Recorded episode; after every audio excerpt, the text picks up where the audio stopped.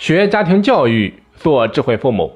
大家好，我是大黄蜂，欢迎大家来到智慧父母学堂。最近有很多家长向我反馈，说不会夸奖自己的孩子。每次夸孩子的时候，除了说你真棒、棒棒的、真聪明、好厉害这些泛泛的夸奖词之外啊，就不知道该讲什么了。有一句半开玩笑的话是这么说的：“老婆永远是别人的好，孩子永远是自己的好。”所以很多父母就有这样的心理，认为自己的孩子是全天下最棒的，所以在夸奖孩子的时候，常常把“宝贝，你是最棒的”“儿子，你是最聪明的”，把这些口头语挂在嘴边。殊不知这样讲，讲的多了，对孩子的成长并没有太多好处。那么我们到底该怎么做，才能够起到最好的效果呢？关于这个问题啊，我整理了五个注意事项。接下来我们分别来看一下。首先看第一个，父母在夸奖孩子的时候，要尽量具体，要言之有物。什么意思呢？我来举一个例子。你比如说，有一回我去一个幼儿园参观，旁听了一个老师的讲课，我发现孩子们不管在干什么，比如说大声说话、大声回答问题，或者说在位置上面动来动去，这个老师都会夸孩子们，他会这么说。宝贝，你们真棒！似乎这个老师已经习惯了这样夸孩子，那孩子们似乎也习惯了这样的夸奖，然后并没有表现出被夸奖的高兴或者得意。那很显然，这样的夸奖方式对孩子们来说已经没有太大的作用了。所以说，这样的夸奖方式并不是我们推崇的。作为家长，我们一定要明白，夸奖除了激发孩子动力之外，还有一个特别重要的目的，那就是强化他的行为。那如果我们总是泛泛的啊，你含糊的说一些“你真棒”“你真聪明”“好样的”这样的夸奖词，孩子就会很蒙圈啊，他会被夸的云里雾里，不明白所以然。所以说被夸了之后，高兴一下或者说得意一下也就过去了，你很难给他留下深刻的印象，也很难起到特别好的效果。甚至还会让孩子们感觉有点被敷衍。当然，我不否认，这样说也会起到一定的激励效果，偶尔说一下也是没有问题的。但是如果我们经常把它挂在嘴边，或者说除了这么说，剩下的就是词穷了，那么孩子们听多了也就没有感觉了。所以说，在夸奖孩子的时候，要尽量具体，一定要言之有物。我们要让孩子知道。我们为什么夸他？在激励孩子的同时，要强化他的某些行为。你比如说，你可以这样夸孩子：“宝贝，你看你都会帮妈妈叠衣服了，真棒！宝贝，今天自己把饭吃完了，都不用妈妈喂了，妈妈好开心呀！宝贝，你真棒！宝贝，你看你都知道把垃圾丢进垃圾桶，而没有丢在地上，你太棒了！”那以上的这些夸奖都是在夸孩子具体的行为，让孩子清清楚楚的知道自己为什么会被夸奖，在激励了孩子的同时，又能够让他意识到这些行为是被赏识的，那帮助孩子强化这些行为，日后他才有继续做的动力。好，那以上呢就是第一个注意事项，夸奖的时候一定要尽量具体，要言之有物。再来看第二个注意事项。肯定行为结果，表扬行为过程。很多父母在取在孩子取得成绩的时候，喜欢对孩子这么说：“宝贝，你真聪明。”或者说：“我家宝贝是妈妈见过最聪明的孩子。”那这么说，言外之意就是告诉孩子：“你比别人聪明，你比别人漂亮，你比别人厉害。”这会让孩子把成绩的取得归因为聪明、漂亮、厉害，而不是努力。可实际上，我们都知道。所有成绩的取得，百分之九十九都归功于努力。人与人之间的个体差异啊，实际上并没有我们想象的那么大。那如果一个孩子把自己与他人的个体上的差异当成了是成绩取得的主要原因，你说他有什么理由去努力呢？只会助长他盲目的自信自大，对他的成长没有半点好处。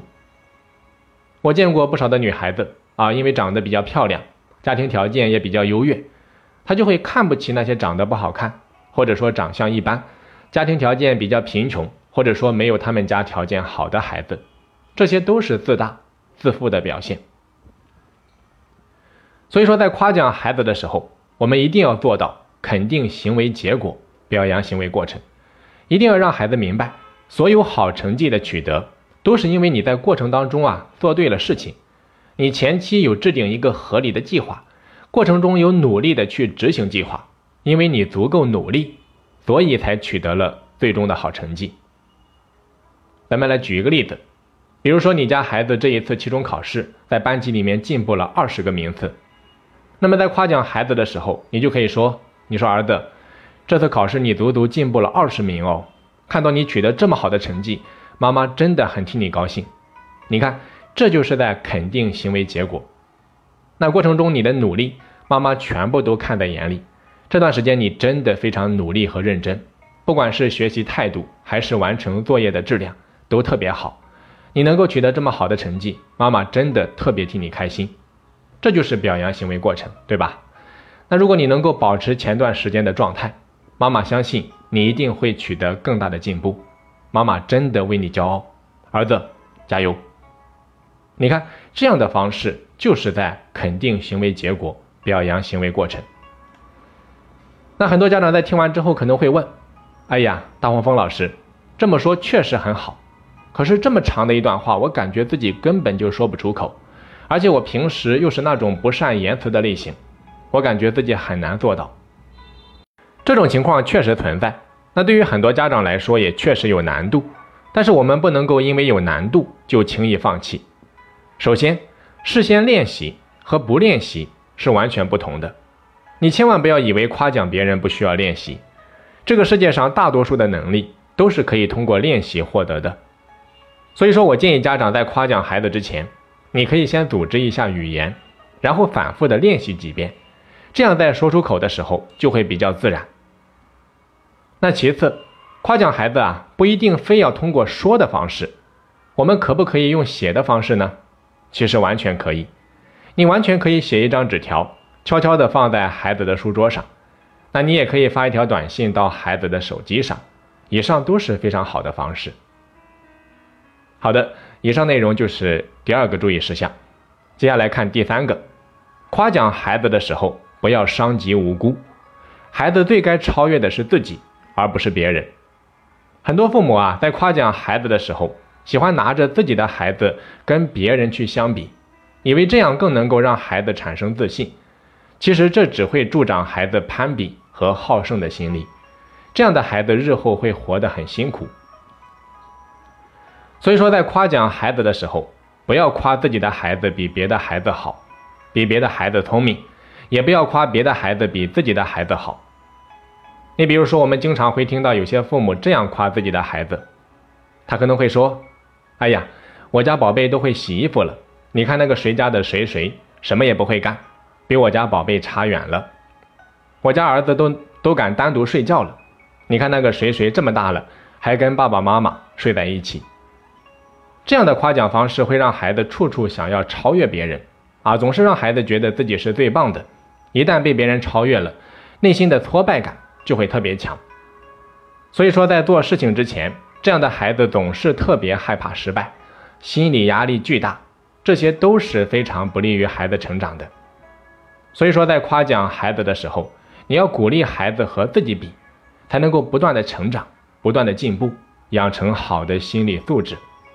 比如说，你可以这样讲：“哎呀，我家宝贝都可以自己洗衣服了，知道心疼妈妈了，进步好大哦！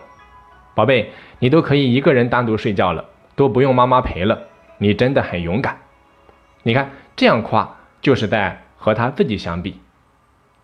好的，那以上内容啊，就是我们第三个注意事项。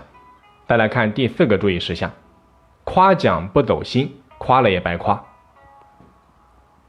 我们在夸奖孩子的时候啊，一定要用心的夸，而不是嘴上说说，要加以行动。你要让孩子感觉到你是真心的在夸他，真心的爱他的。所以说，在夸奖孩子的时候，一定不可以心不在焉。比如说，一边看着手机一边夸孩子，一边做饭一边夸孩子等等，这些啊都是心不在焉的表现。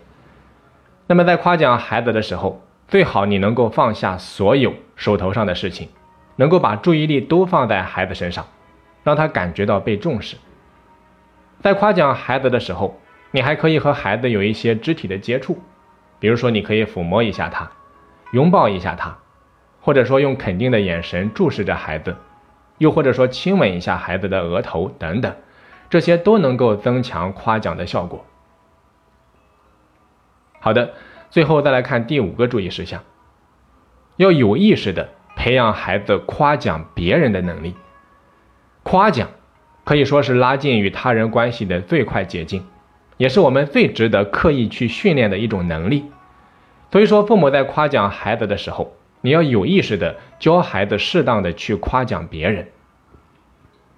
你比如说，家长在夸奖完孩子的时候，你可以问问他：“你说妈妈夸你，你高兴吗？”孩子肯定会表示很开心，那么这个时候你就可以和他说：“你说宝贝，那如果别人表现的好，你也可以夸奖一下别人哦，就像妈妈夸你一样，他肯定也会很开心的。当你这么引导的时候，孩子日后就会知道啊，他会用心的去夸奖别人，有意的去夸奖别人，这无形当中都在培养他夸奖别人的能力。当然。”最重要的还是父母要言传身教，我们要从自己做起，常常夸自己身边的人，做孩子最好的榜样。因为夸奖别人不仅可以提升自己的修养，也可以提高孩子的社交技巧，而且以后孩子也不会因为你夸奖了别人而吃醋或者说嫉妒。好的，讲到这里呀，关于以上的五个注意事项，我们就全部讲完了。在课程最后啊，我想说的是，夸奖别人。不仅仅是一种能力，它更是一种习惯和修养。一旦我们的孩子掌握了这种能力，他便多了一把开启幸福之门的钥匙。好的，本堂课咱们就先讲到这里。我是大黄蜂，下期再见。